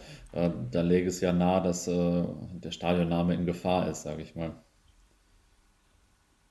Also bislang sehe ich diese Gefahr nicht, denn auch aufgrund von vielen Initiativen unserer aktiven Fanszene und der Mitglieder konnte man vor ein paar Jahren zumindest erreichen, dass nun gemäß der Satzung nur mit Zustimmung von zwei Dritteln Mehrheit unserer FCK-Mitglieder eine Entscheidung möglich ist, die den Stadionnamen freigibt. Das heißt, ohne das Mo Votum der FCK-Mitglieder wird es keine Umbenennung geben, egal wie groß dieses Angebot ist. Das natürlich ähm, die Verlockung da war oder da gewesen wäre, diesen Stadionnamen zu vermarkten, ähm, ist unumstritten. Allerdings war nie ein Angebot im Raum, das tatsächlich so fundiert war, dass man sagen konnte, man muss wirklich darüber nachdenken. Denn für kleines Geld und jetzt in der dritten Liga wird es überhaupt keinen Sinn machen, einen Namenspaten einzukaufen, der für eine kleine Summe diese Marke Fritz-Walter-Stadion kaputt macht. Also ich bin froh, dass das Ganze so ist wie es jetzt ist. Und äh, es hat damals viel Kampf und Energie gekostet, auch wie gesagt von verschiedenen Fangruppierungen in Kaiserslautern, die da massiv äh, Stimmung gemacht haben und eben dann auch den Vorstand äh, beziehungsweise über Antrag in der Mitgliederversammlung dieses Thema so verbriefen konnten, dass eben diese Entscheidung erstmal unumstößlich ist, es sei denn, wie gesagt, zwei Drittel unserer Mitglieder würden diesem Votum dann zustimmen. Ja, cool. Das war mir nicht so bekannt mit den zwei Dritteln. Das ist natürlich äh, schon stark. Also damit ist der Name natürlich schon sehr sicher. Ähm, wie war das eigentlich? Heute ist, wird jemand äh, Weltmeister oder großer Fußballstar und hat äh, mit Anfang 20 ausgesorgt. Wie war das eigentlich so ähm, bei Fritz Walter? Dann, ich meine, er hat ja dann wahrscheinlich nach seiner Karriere äh, einigermaßen normal gearbeitet, obwohl er ja, glaube ich, nicht so der einzige Weltmeister von 54 ist, der es auch ein bisschen vermarkten konnte oder ein bisschen besser vermarkten konnte. Aber wie äh, war so sein weiteres Leben, sage ich mal, war er dann immer schon äh, durch äh, finanziell oder war er einfach ein ganz normaler Mensch dann? Nee, also man muss wirklich sagen, als Spieler, ich habe äh, jetzt in der Ausstellung, die wir am Wochenende äh, in Kaiserslautern durchgeführt haben, kommen wir vielleicht auch noch kurz drauf, hatte ich seinen vorletzten Spielervertrag aus dem Jahr 1955. Und da standen eben 120 Mark Monatsverdienst drin. Das war das offizielle Geld, das er vom FCK bekommen hat. Ähm, muss nochmal den Bogen zurückspannen auf die, die Nachkriegszeit. 45 war Fritz Walter in der Stadt, hatte vor dem Krieg eine Bankausbildung gemacht, dann kamen die Kriegsjahre, er war wieder da. Er, sage jetzt mal, bettelte äh, in der ganzen Stadt, äh, damit man Möglichkeiten fand, wieder Fußball spielen zu können. Der Betzenberg war, ja, ich sage jetzt mal, wie ein Rübenacker durch die Franzosen äh, zerlegt. Die haben da teilweise Panzerparaden drauf abgehalten. Das Stadion war gesperrt. Ist dort Mosabert nach einem französischen General benannt, als Spielstätte nicht mehr zu gebrauchen. Und der FCK ist dann ausgewichen auf den Erbsenberg zum lokalen Konkurrenten, dem VfR Kaiserslautern. Und da hat er übrigens auch seine Italia kennengelernt, die als Dolmetscherin für die französischen Truppen gearbeitet hat. Aber das ist jetzt nur am Rande erwähnt. Ähm, Fritz Walter äh, hat den Verein von aus dem Nix praktisch wieder aufgebaut. Wirtschaftlich war das alles wenig lukrativ für ihn. Er hat im Gegenteil äh, versucht, seine Mitspieler, die teilweise ausgebombt waren, die keine Wohnung hatten, mit Naturalien zu versorgen. Es gab die, die berühmten Grumbeerspiele, die, die Kalorienspiele, wo sie über Land gezogen sind, haben äh, Freundschaftsspiele abgehalten im ländlichen Bereich der Vorderpfalz, wo sie für einen Sack Kartoffel oder für Tabak oder anderes Tauschgut gespielt haben. Und ähm, es gibt auch so eine Aussage, äh, wir haben irgendwo auf dem Dorf in der Südpfalz gespielt und äh, da hieß es, pro Tor, das der FCK erzielt, gibt es einen Sack Kartoffel und dann soll der Fritz äh, in der 80. Minute gerufen haben, so, jetzt ist Feierabend, die haben keine Grumbeer mehr, sprich die Kartoffeln sind alle, jetzt haben wir zwölf Tore erzielt, jetzt ist gut. Äh, also diese Geschichten, das sind auch so, so Anekdoten am Rande, aber wie gesagt, Fritz war nett wirtschaftlich auf Rosen gebettet. Äh, er musste sich alles hart erwirtschaften. Er hat mit Italia 1951 eine Wäscherei eröffnet in Kaiserslautern. Mir hat jetzt ein äh, älterer Zeitzeuge äh, am vergangenen Wochenende einen Brief übergeben. Da geht es um das Ende einer Bürgschaft. Eine Bürgschaft, wo der Vater dieses Herrn, der mittlerweile 86 Jahre alt ist, ein Herr Sommerrock, ähm, hat mir diesen Brief äh, vermacht, dessen Vater auch schon vor genau 100 Jahren, als der Betzenberg entstand. FCK feiert dieses Jahr 100 Jahre Betzenberg.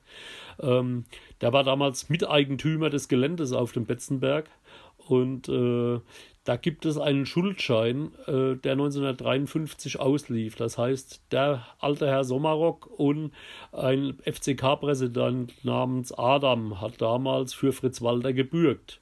Originalaussage dieses Herrn, ah ja, der Fritz, den kannte ja jeder. Da war ja Art deutscher Meister, aber Geld gegeben hat ihm keiner. Hm. Der hat zwar bei der Sparkasse gelernt, aber um die Wäscherei zu eröffnen, musste er zwei Bürgen bringen. Und das war eben in dem Fall der Vater des Herrn, beziehungsweise der damalige FCK-Präsident. Das sagt, glaube ich, vieles aus. Danach hat man eine Lottoannahmestelle eröffnet und dann erst in den 60er Jahren äh, hatte Fritz Walter das Kino in Kaiserslautern eröffnet, das dann auch ihm eine gewisse wirtschaftliche Grundsicherung brachte. Und er hat dann äh, auch außerhalb der Stadt in Alsenborn das Haus gebaut und äh, in den 50er Jahren war also es wirtschaftlich eher dünne, obwohl man von einem Spieler, der diese Erfolge hatte, Nationalspieler war, vielleicht anderes erwartet hätte. Mhm. Wie du aber schon sagtest, er war der einzige der Weltmeister, der ja, verächtlich gesagt äh, Weltmeister von Beruf wurde. Ja. Er hat eben die Karriere nach der Karriere, die zweite Halbzeit seines Lebens als Geschäftsmann verbracht, war Repräsentant verschiedener Firmen aber er hat auch da auf äh, ja, normalem Niveau gelebt. Ich denke, jeder Drittligaspieler ist heute nach drei, vier Spielzeiten wirtschaftlich besser aufgestellt als ein Fritz Walter am Ende seiner Karriere und nach langen äh, Jahren als Repräsentant dieser Firmen. Ja, ist äh, heftig, wie sich das verändert hat. Ähm, Du hattest dann ja noch weitere persönliche Begegnungen. Ähm, bevor wir gleich zu deinem Engagement kommen, hast du dann noch irgendwie eine Begegnung, die dich besonders geflasht hat oder ähm, irgendwas, was dir in der ganzen Zeit besonders gefallen hat bei den persönlichen Begegnungen oder so? Gut, zum einen ähm, war es natürlich für mich ein Riesenerlebnis beim 75. bzw. beim 80. Geburtstag Fritz Walters äh, eingeladen zu sein. Aber eine Anekdote am Rande. Ich war mal wieder im Hause Walter zu Gast. Das war übrigens ein Spiel gegen BVB. Da hatten wir ein Samstag-Nachmittagsspiel. Wir waren äh, gegen 13 Uhr verabredet bei ihm in Alsenborn.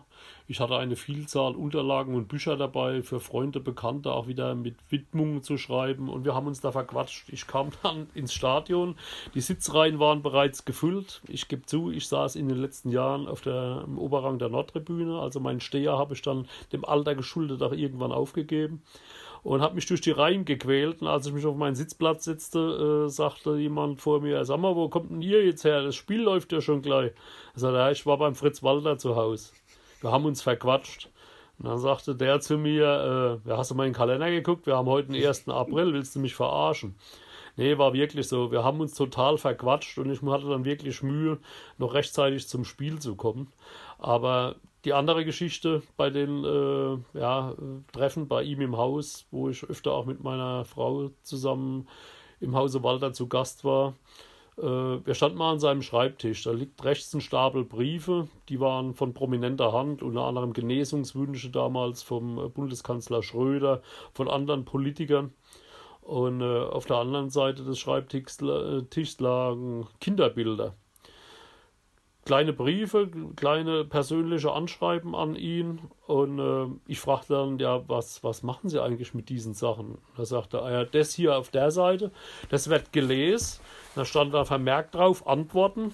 Ah ja, wenn am Mittwoch die, das Renate kommt, die Renate Kehl, seine langjährige Sekretärin, mit der ich bis heute auch engen Kontakt habe, ähm, dann beantworten wir das. Da hat dann der Bundeskanzler einen kleinen Dankesbrief gekriegt oder eine Flasche Sekt geschickt gekriegt, Fritz Walter Sekt, ähm, zum Zeichen des Dankes. Ah, und dann schmeiße ich die Briefe fort. Er sagt, das ist jetzt nicht eher ernst.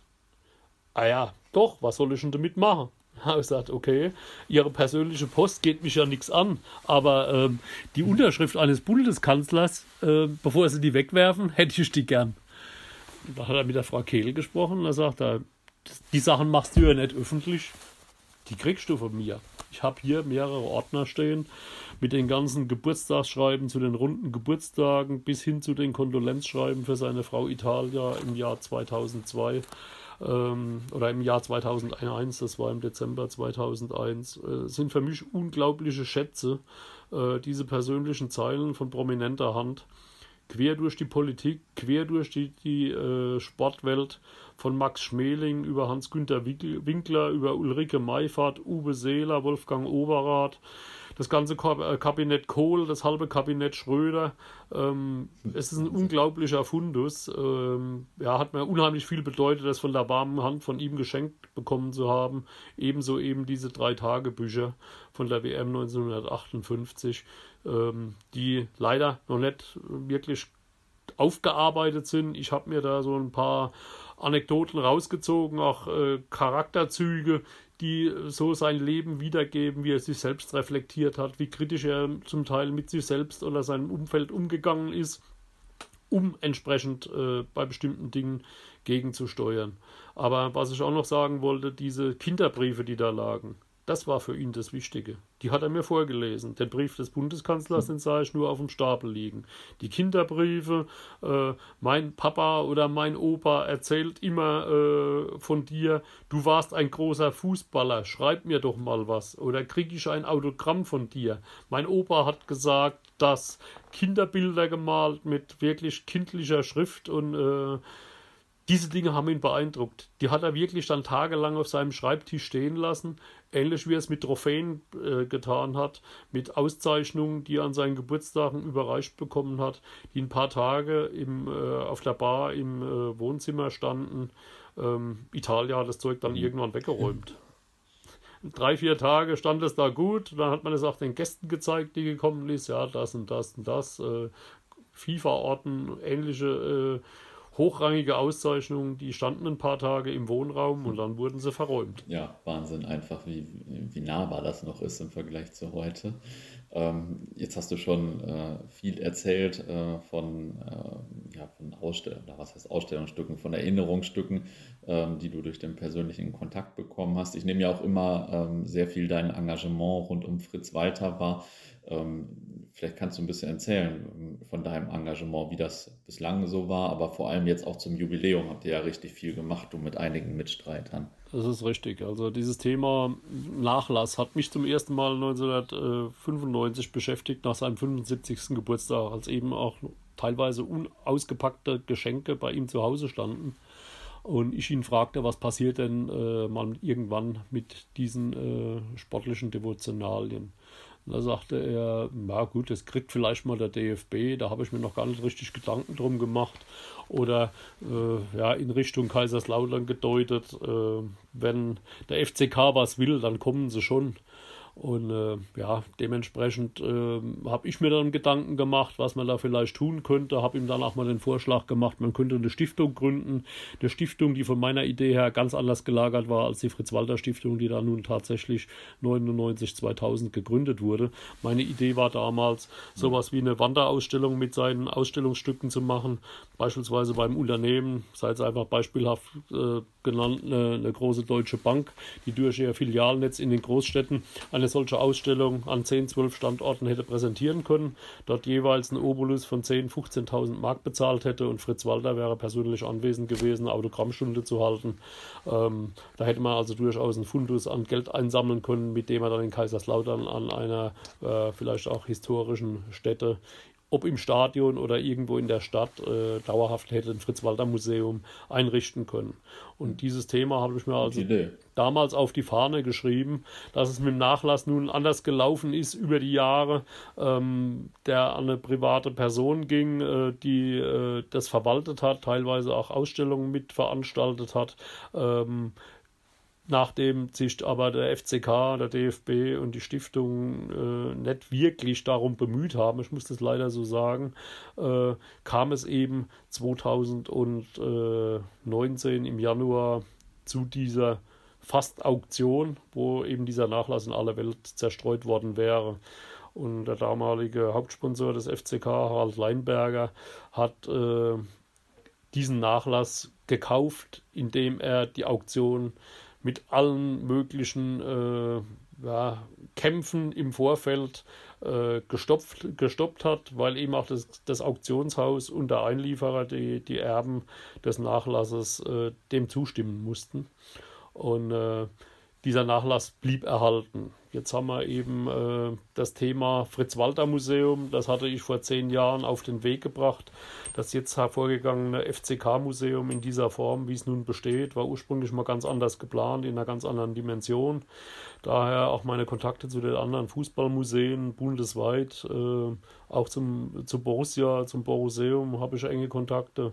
Ähm, wir haben ursprünglich gedacht, wir machen in Verbindung zwischen der Stadiongesellschaft in Kaiserslautern, sprich zwischen der städtischen Schiene und der Stadt äh, und dem ersten FC Kaiserslautern eine gemeinsame Museumsgesellschaft. Dann gibt es Möglichkeiten, auch an Fördermittel des Landes zu kommen. Und äh, wir hatten ein 2,4 äh, Millionen Projekt aufgesetzt und das war im Jahr 2009. Das ist dann leider aus politischen Gründen gescheitert und äh, jetzt ist eigentlich zehn Jahre seit dem 90. Geburtstag Fritz Walter so gut wie nichts passiert.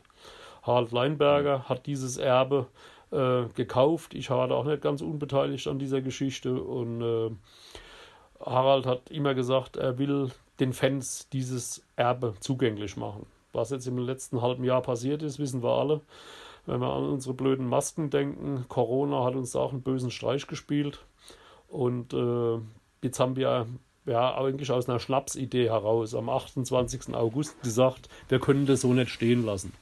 Wir haben dann mit ein paar Mitstreitern, ungefähr 15 Leuten, einen äh, Verein in Kaiserslautern gegründet. Den ersten Fußballfreunde-Club Palatia 1900 Kaiserslautern. Uns war es wichtig, dass das FCK drin vorkommt. Uns war wichtig, dass das Jahr 1900 drin vorkommt. Palatia für die Pfalz und äh, ja, wir haben, das war irgendwo ein Mittel zum Zweck, um auch äh, eine Ausstellung auf die Beine stellen zu können, die dann eine Größe erreicht hat, wo uns teilweise selbst Angst wurde. Aber wir haben es geschafft, am vergangenen Samstag Maßstäbe zu setzen. Wir haben in der guten Stube der Stadt Kaiserslautern, der altehrwürdigen Fruchthalle, in der Fritz Walter äh, viele seiner Auszeichnungen äh, aus den Händen von Politikern oder auch private Feiern veranstaltet hat, entgegennehmen durfte. In diesen Räumlichkeiten, in diesen historischen, haben wir eine Ausstellung organisiert, jetzt unter Corona-Bedingungen, die optimal organisiert war. Wir haben von seinen ca. 500 Nachlassgegenständen, äh, die in sportlichem Zusammenhang stehen, äh, etwa 70 ausgestellt, unter anderem die Ehrenspielführerurkunde des DFB, den Jules Rimet Cup, Ehrenringe vom FCK, Ehrenringe vom DFB, äh, der angesprochene große FIFA-Verdienstorden. Also ich sage jetzt mal Dinge, die das Herz des Betrachters höher schlagen lassen. Und wir haben am Samstag von 9 bis 18 Uhr in Zeitfenstern äh, Corona geschuldet, äh, ja, in, in zeitlichen Blocks äh, Masse Mensch da durchgeschleust. Das hat alles wunderbar geklappt.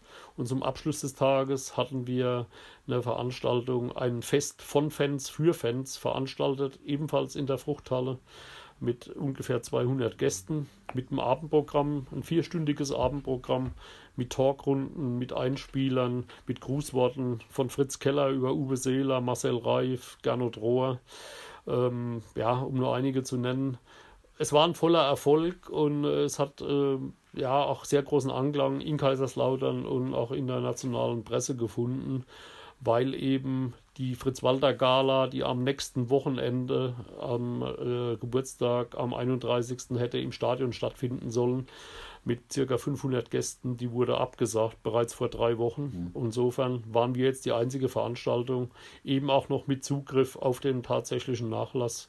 Und äh, ich denke, wir haben da wirklich Maßstäbe gesetzt und es kam hervorragend an. Es gibt kein kritisches Wort äh, von den Betrachtern, die da waren. Alle sind voll des Lobs, weil es eben jetzt äh, auch aufgrund dieser ja, Einschränkungen, die den Fußball allgemein betreffen, die Leute äh, sind unheimlich scharf drauf, wieder irgendwas vom FCK zu erleben, mitzubekommen. Und dieses Fritz-Walter-Jahr, das eigentlich mit vielen Events auch in Kaiserslautern und um Kaiserslautern herum geplant war, dem Corona-Thema ist vieles zum Opfer gefallen und das war jetzt so ein absolutes Highlight die Intention von unserem äh, neu gegründeten äh, Fußballfreunde-Club ist eigentlich die, dass wir speziell eben die Werte Fritz Walters weiter bewahren wollen und in die Welt hinaustragen wollen. Ähm, es wird immer schwerer, eine historische Person, die nur noch wenige überhaupt kennen, ähm, weil sie ihn nie haben live spielen sehen. Der Mythos, der ist vielleicht ein, zwei Generationen präsent. Danach wird es dann immer schwierig, einen solchen Mythos weiter äh, zu tragen. Aber Fritz Walter steht eben für Werte, die auch über die klassischen deutschen Tugenden hinausgehen. Äh, er war geprägt zeitlebens von Fleiß, ob das nun der Trainingsfleiß war oder auch der Fleiß bei seinen vielen, vielen Autogrammstunden. Ich glaube, keine Person des öffentlichen Lebens in Deutschland hat mehr Autogramme geschrieben wie er. Ähm, er war von einer unheimlichen Disziplin, nicht nur auf dem Platz. Er war ein Pünktlichkeitsfanatiker. Nichts war für ihn schlimmer, wie äh, eine Minute zu spät irgendwo zu erscheinen. Ähm, banale Dinge, die ähm, ja, ich sage jetzt mal, manchen in unserer Gesellschaft heute einfach gut zu Gesicht stehen würden, wie das vorhin angesprochene, er entschuldigt sich, weil er vergessen hat, was abzuholen. Äh, ein einfaches Danke oder ich habe vor zwei Jahren eine Ausstellung mit Horst Eckel gemacht. Ähm, da sagt mir der damals 86-jährige Horst Eckel, ähm, ich erinnere mich ewig an unsere erste Mannschaftssitzung beim FCK. Ich bin da vom Tisch aufgestanden und habe meinen Stuhl stehen lassen. Und da kam von hinten der Fingerzeig von Fritz Walter und sagte, stell mal den Stuhl gerade hin, so wie man vom vom Platz äh, aufsteht oder so wie man den Platz vorfindet, so verlässt man ihn auch. Er schiebt den Stuhl gerade. Das erzählt eine Person wie, wie Horst Eckel, der das heute noch tut. Und mhm. ähm, diese Kleinigkeiten, äh, die er gelebt hat, äh, das war nicht aufgesetzt. Das war kein Mensch, der jetzt, wenn das rote Licht einer Kamera an ist, so agiert hat, sondern auch in kleinstem Rahmen. Er war von einer unheimlichen Hilfsbereitschaft. Das haben die Kollegen in alten Südwestfunk-Aufzeichnungen aus der Sparkasse ebenso bestätigt, wie eben äh, die Kollegen später bei den Roten Jägern. Da hatte er auch die Idee, dass man äh, nicht nur diese Propagandaspiele macht, sondern eben auch die Einnahmen sinnvoll nutzt. Äh, er hat damals den Vorschlag gemacht, äh, dass man Hilfsfonds für Witwen von gefallenen Nationalmannschaftskameraden gründet. Diese Auszahlung gab es leider nicht, weil die Kasse komplett irgendwo in den Kriegsviren verloren ging oder sich daran irgendwer bedient hat. Äh, dem Zweck konnten sie leider nicht zugeführt werden.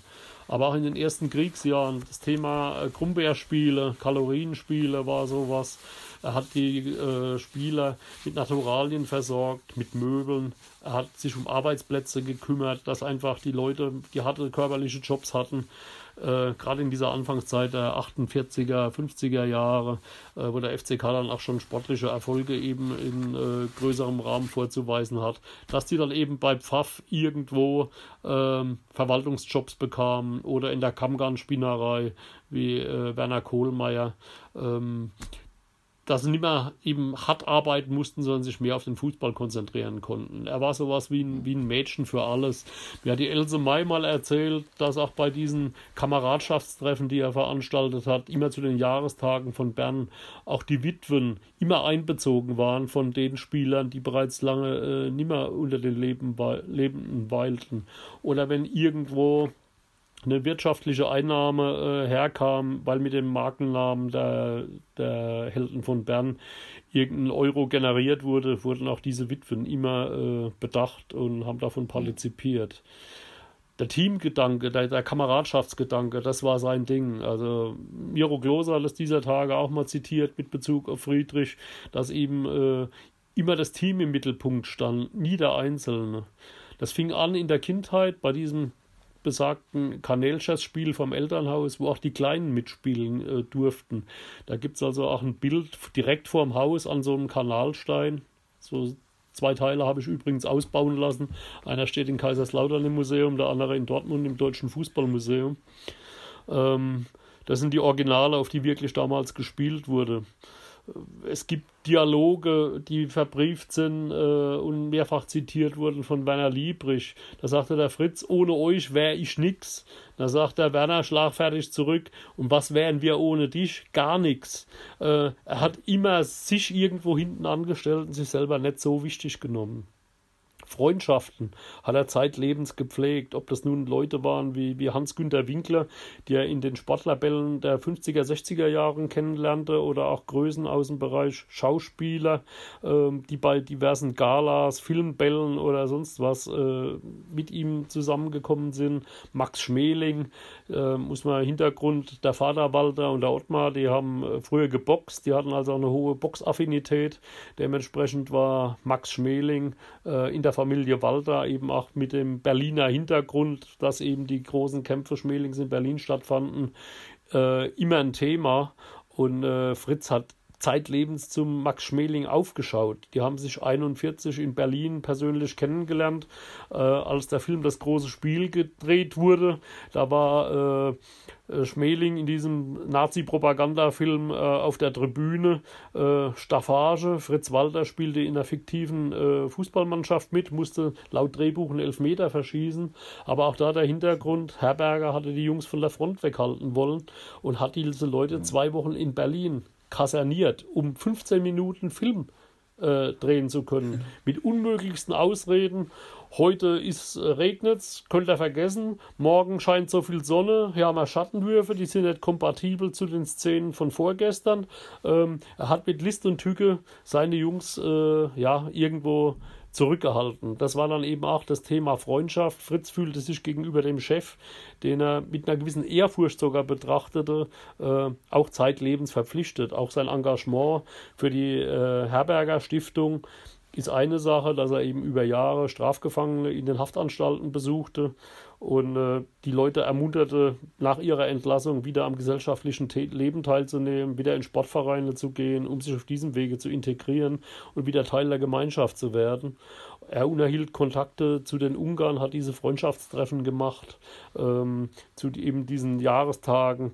Die Ungarn waren auch, sofern sie zu dem damaligen Zeitpunkt noch fit waren, wurden ja leider auch immer weniger, äh, waren die immer gerne zu Gast in, in Alsenborn oder in Kaiserslautern. Er pflegte diese Kontakte auch telefonisch, persönlich, teilweise per Fax. Er empfing Freunde eigentlich zu jeder Tages- oder Nachtzeit in seinem Haus. Und er war halt ein Sinnbild für Loyalität und Treue. Ach, Charakterzüge, die heute eher selten sind. 53 Ehejahre sprechen für sich.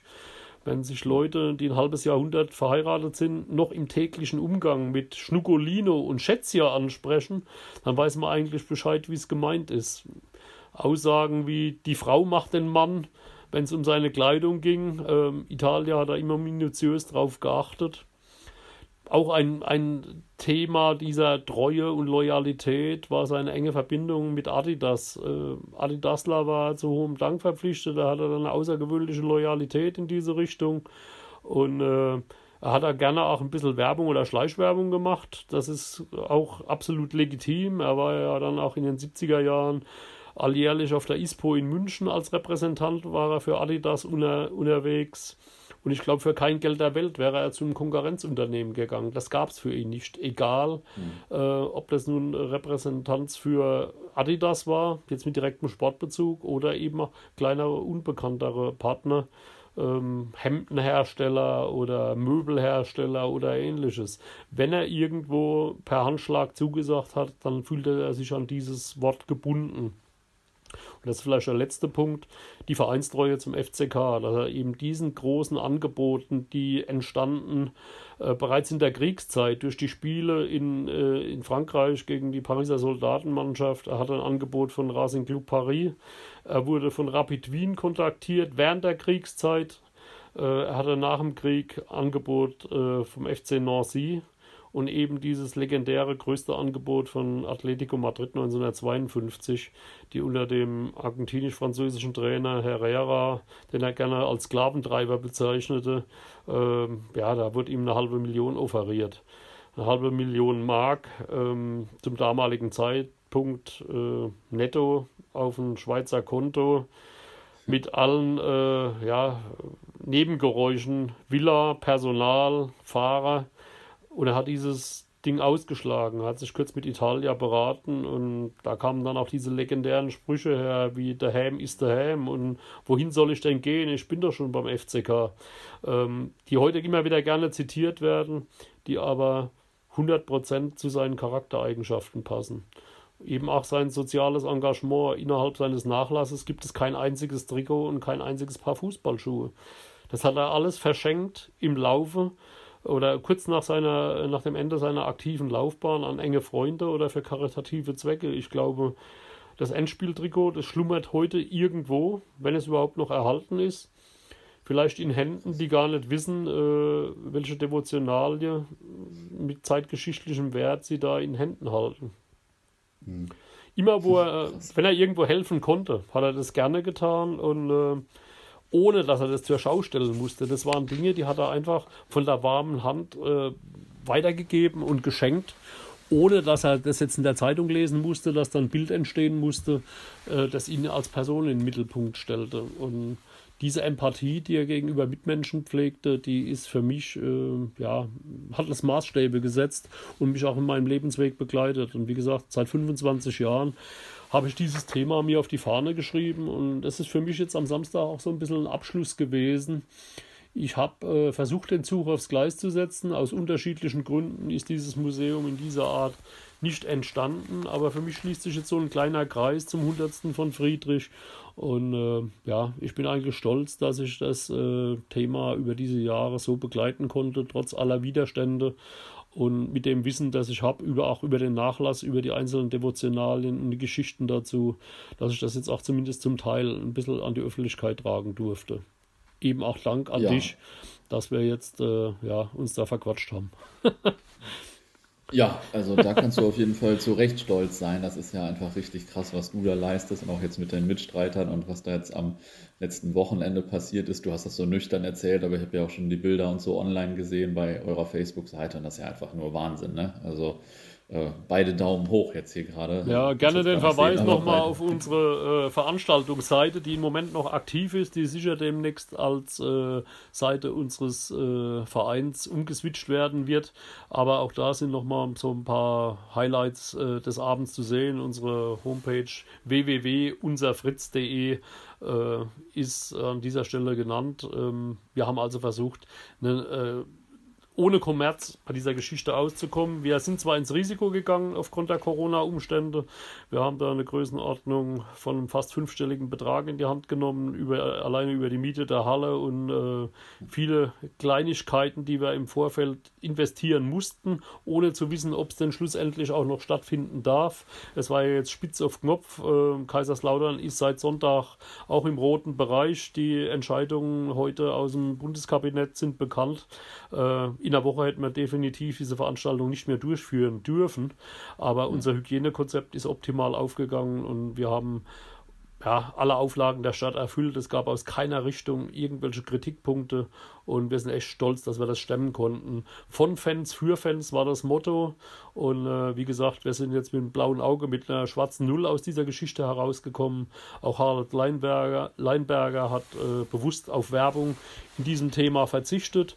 Ähm, es war, er war eines der Mitglieder und äh, hat auch sein Licht unter den Scheffel gestellt und als einer von vielen hat er uns eben diese Devotionalien jetzt dankenswerterweise zur Verfügung gestellt. Ein paar Leihgaben haben wir jetzt kurzfristig noch ans FCK-Museum gegeben nach unserer Ausstellung, beziehungsweise das Städtische Museum, die auch eine kleine Bildausstellung machen in Kaiserslautern, das Theodor Zink Museum, sei an der Stelle auch nochmal erwähnt. Die haben jetzt auch ein paar Devotionalien erhalten aus dem Nachlass direkt und äh, ich denke, die Bevölkerung in Kaiserslautern wird es danken.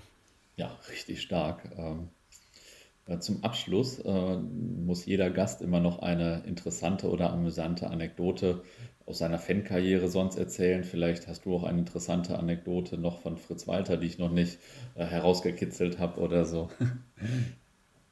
Ansonsten auch gerne eine aus deiner Fankarriere, das ist auch, auch gut. Bleib mal gerne beim Friedrich. Das ist seine Woche, das ist jetzt, äh, er, er, steht im Mittelpunkt. Um nochmal auf seine Charakterzüge zurückzukommen. Ähm, zu meiner Person. Ich bin eben, wie gesagt, Fan seit Kindesbeinen. Ich habe, seit ich 14 Jahre alt bin, das liegt nunmehr fast 40 Jahre zurück, einen Brieffreund in Italien, der aus dem Piemont stammt. Und es gibt da eine gewisse Mannschaft, die euch nicht ganz unbekannt sein dürfte, die einen Champions League-Titel gegen Juventus Turin gewonnen hat. Und äh, ich habe damals mit meinem Freund Paolo äh, regelmäßigen Briefkontakt gehabt und war eben der Meinung, ich könne ganz locker für das Endspiel, das in München stattfindet, ihm Karten besorgen, so Juventus dann dieses Endspiel erreichen würde.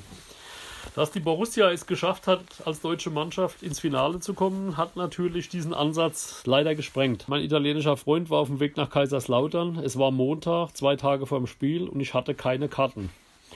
Ich habe alles versucht auf dem Schwarzmarkt, nochmal im Kicker, die damals noch geschalteten Kleinanzeigen diverser Kartenhaie versucht, äh, irgendwo an Karten zu kommen. Äh, ich blieb erfolglos. Ich habe dann am Montagmorgen um 11 Uhr zum Telefonhörer gegriffen und habe Fritz Walter angerufen. Ich habe ihm kurz die Situation geschildert und gesagt, mein italienischer Freund ist bereits in Anreise, aber ich habe es nicht geschafft, Karten zu besorgen. Da sagt er, lass das mal meine Sorge sein. Und hat aufgelegt. 20 Minuten später klingelt bei mir das Telefon. Fritz Walter meldet sich und sagte, ich habe mit Wolfgang telefoniert. Wolfgang Niersbach, damals noch Pressesprecher beim DFB. Und er sagte, kommst du am Mittwochmorgen, kurz vor zwölf, in den Bayerischen Hof in München, da sind zwei Karten auf deinen Namen hinterlegt. Stark.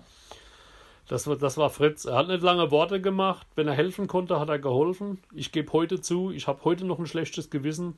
Einfach als Fan und als Sportsmann, dass ich zwei Leuten im Stadion vom BVB die Karten weggenommen habe. Aber wir haben eine einmalige Nacht in München verbracht. Mein Italiener hat mit den Borussen gefeiert, ich genauso. Wir hatten Karten in der Mitte der Haupttribüne, direkt neben dem Ehrenplatzbereich Vor mir saß der Commercial Manager von Manchester United, der noch ganz lapidar meinte, äh, ja, er hofft natürlich, dass Borussia gewinnt, weil äh, es besser ausgeschieden zu sein gegen den späteren Gewinner als gegen den Finalisten. Das war vielleicht das Schlusswort, um auch nochmal den Bogen zum BVB zu spannen. Und äh, ja, das ist auch so eine, eine unvergessliche Geschichte.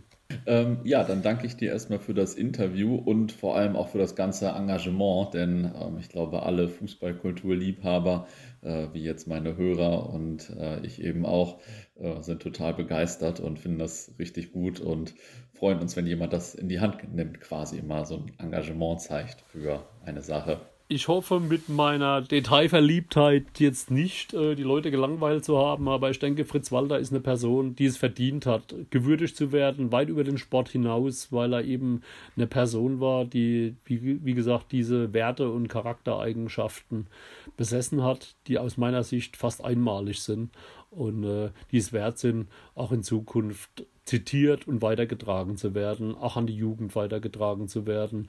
Denn wenn man teilweise sieht, was auf den Sportplätzen dieser Welt vorgelebt wird, äh, ist es manchmal bedenklich. Und Fritz Walter hätte sicher nicht äh, auf den Rasen gespuckt oder äh, abwertende Bewegungen in Richtung Schiedsrichter oder Mitspieler gemacht oder gar eine Karte ja. gefordert. Das sind einfach Werte, die es wert sind, im wahrsten Sinne des Wortes, künftige Generationen vielleicht in dem Bereich auch ein bisschen zu inspirieren.